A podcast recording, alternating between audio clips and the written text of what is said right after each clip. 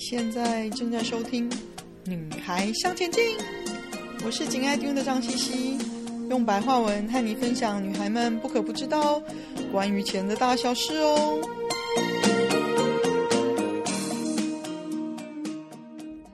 欢迎收听第一百四十七集，二零二四年需要考虑的挑战。二零二三年的最后一个月，在联准会召开最后一次会议之后呢，美国市场就欢欣鼓舞，连带的带动其他市场一起参与哦。二零二四年真的就这样一路乐观下去吗？我们回过头来看，在很短暂的时间之内呢，联准会将利率从实际的零提高到五点二五 percent 到五点五 percent 的这个目标区间内哦。试图呢要消除高涨的通货膨胀。那尽管联准会十二月暗示将可能在二零二四年降息二到三次之后呢，美元有稍微的掉下来，但是华尔街对二零二四年的预测却是从联邦基金期货市场中可以看得出来。市场预期联准会将降息至少一点五个 percent 的可能性超过了八十个 percent 哦，这意味着呢，联准会将在明年八次预定的会议中，六次降息零点二五个 percent。呃，老实说，这是几乎是联准会自己的预测的两倍哦。这个过于乐观的想法呢，让我其实有些担心。市场反映了这个乐观的想法，就算是已经在半休假的美国，十二月相对就是一个淡季嘛，大家有非常多的长假，也是连续一段时间不停的涨翻天喽。还好到了二零二四年的开头，就这两天，市场呢总算开始有一些看法回归正常哦。所以导致二零二四年美股的开头呢不太好看，但是目前来说呢，并没有未知的坏消息，只能说二零二四年开头的跌势是反映之前市场过于乐观看法的调整哦。那二零二四年还有什么我们必须考量的未知跟挑战呢？我觉得有几件事是我们要不断提醒自己观察跟小心的。第一件事就是经济衰退的可能哦。从历史上来看哦，殖利率曲线倒挂就是短期利率高于长期利率的这个情况哦，一直是个几乎万无一失的经济衰退的指标。那从一九五五年以来呢，除了一九六六年有这个指标出现，可是没有发生之外呢，每一次的殖利率反转都发生在经济衰退之前哦。近两年来，十年期的公债殖利率一直是低于两年期公债的殖利率哦。我们是否会在这里又得到另一个“狼来了”的讯号呢？但也还是有其他的指标也显示经济衰退的哦。一个非营非营利组织叫做世界大型企业联合会 （The Conference Board）。他们的领先经济指标呢，叫做 Leading Economic Indicators，我们简称叫 LEI 哦。几个月来一直是走低的。美国 LEI 十一月当然又持续下降喽，只有股票价格几乎是当月呢对这个指数唯一正面的贡献哦。十一月的住房跟劳动力市场的指标是走弱的。反映出经济的警戒的区域哦，领先信贷指数呢，跟制造业的新订单基本上保持不变，显示短期之内经济的成长动力还是不足。尽管目前经济持续保持弹性，美国的 LEI 就是领先指标指数呢，表明了未来经济活动将会放缓哦，因此。世界大型企业联合会预测，二零二四年上半年将会出现短暂而浅度的衰退哦。我们将拭目以待，看看经济是否会陷入衰退，或者经济是否可以勉强的度过难关哦。但是无论是如何的状况，我们还是必须要专注在具有投持久力的投资主题上。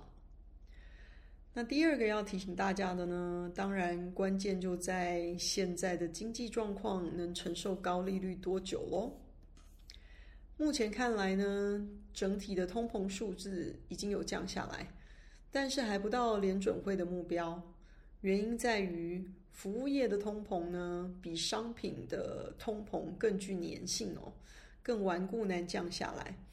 那联总会因为这样呢，决定持续保持高利率，希望可以有效的让通膨全面性的再降下来，才能确保如果开始需要降息的时候，通膨不会马上就回来哦。虽然我知道联准会也不愿意透过过度刺激的利率政策，就是过快的大幅升降息哦，来摧毁美元的价值，因为一旦开始降息哦，美元就会开始贬值。其实当市场知道不会再升息的时候呢，美元已经有开始往下走的趋势哦。但我还是认为华尔街在降息这方面有些太过于乐观了。股市在十二月反映了这个乐观的想法哦，还好到二零二四年的开头，市场总算开始看法回归正常了一些。我开始看到一些不一样的看法，有些研究机构开始逐渐意识到美国的经济活动依旧强劲哦，而且可能今年二零二四年都会维持这样子的缓步成长的状态。那在最好的预期就是经济软着陆的情况下呢，联准会今年可能会降息二到三次，其实就跟联准会自己说的一样哦。但是目前市场大部分人过于乐观的预估今年将降息六次哦，因此在这些预期转变之前呢，美元可能还是会持续承受压力。其实希望最有可能的情况是哦。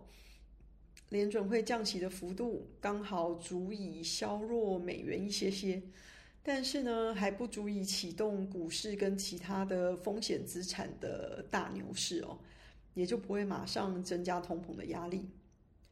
当然，最后不需要我提醒大家的就是，今年是一个相当混乱的选举年哦。先姑且不论一月十三号的台湾总统大选，因为相对来讲。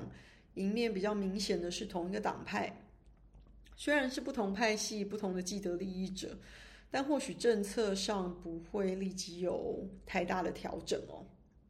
所以，我们回过头来看世界最大的经济体美国，也是在今年的十一月再次选总统哦。四年前，二零二零年美国总统大选到至今依然是最混乱的选举经验之一哦。而这一次还是同样的候选人，也预期同样的混乱，依旧没有改变哦。现在我们看到的是 Joe Biden 跟 Donald Trump 的老戏嘛。老实说呢，两位候选人都已经过了各自的保鲜期哦。Biden 有健康衰老、能否适任的问题，还有家庭成员的丑闻哦。川普呢，当然有相当多的官司缠身，甚至或许有可能没办法选哦。如果民意调查准确的话呢，大多数的美国人都宁愿不参加这场选举哦。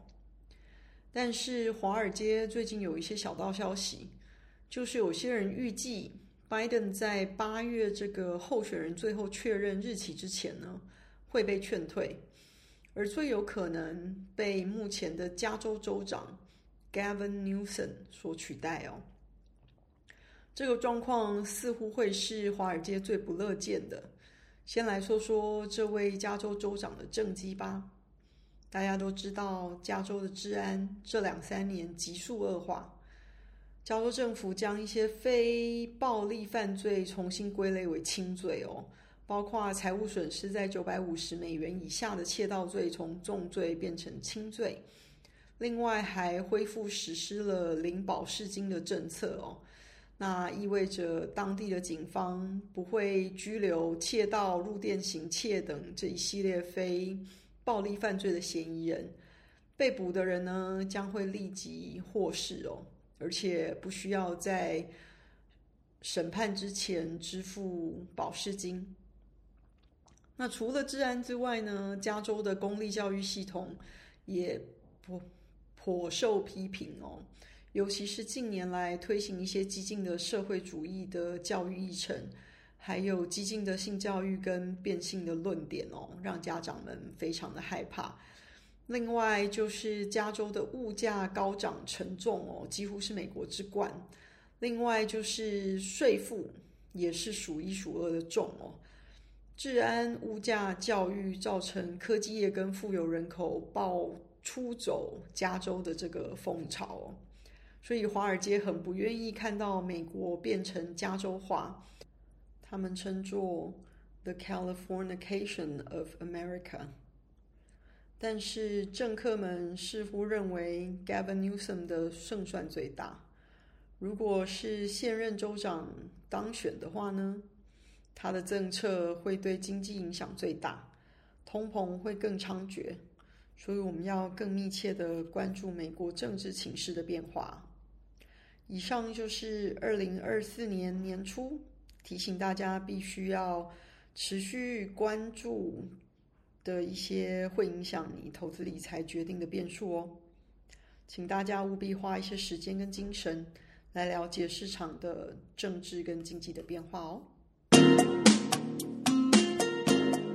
今天的分享就暂时到这里喽，希望有带给你们一些新的发想。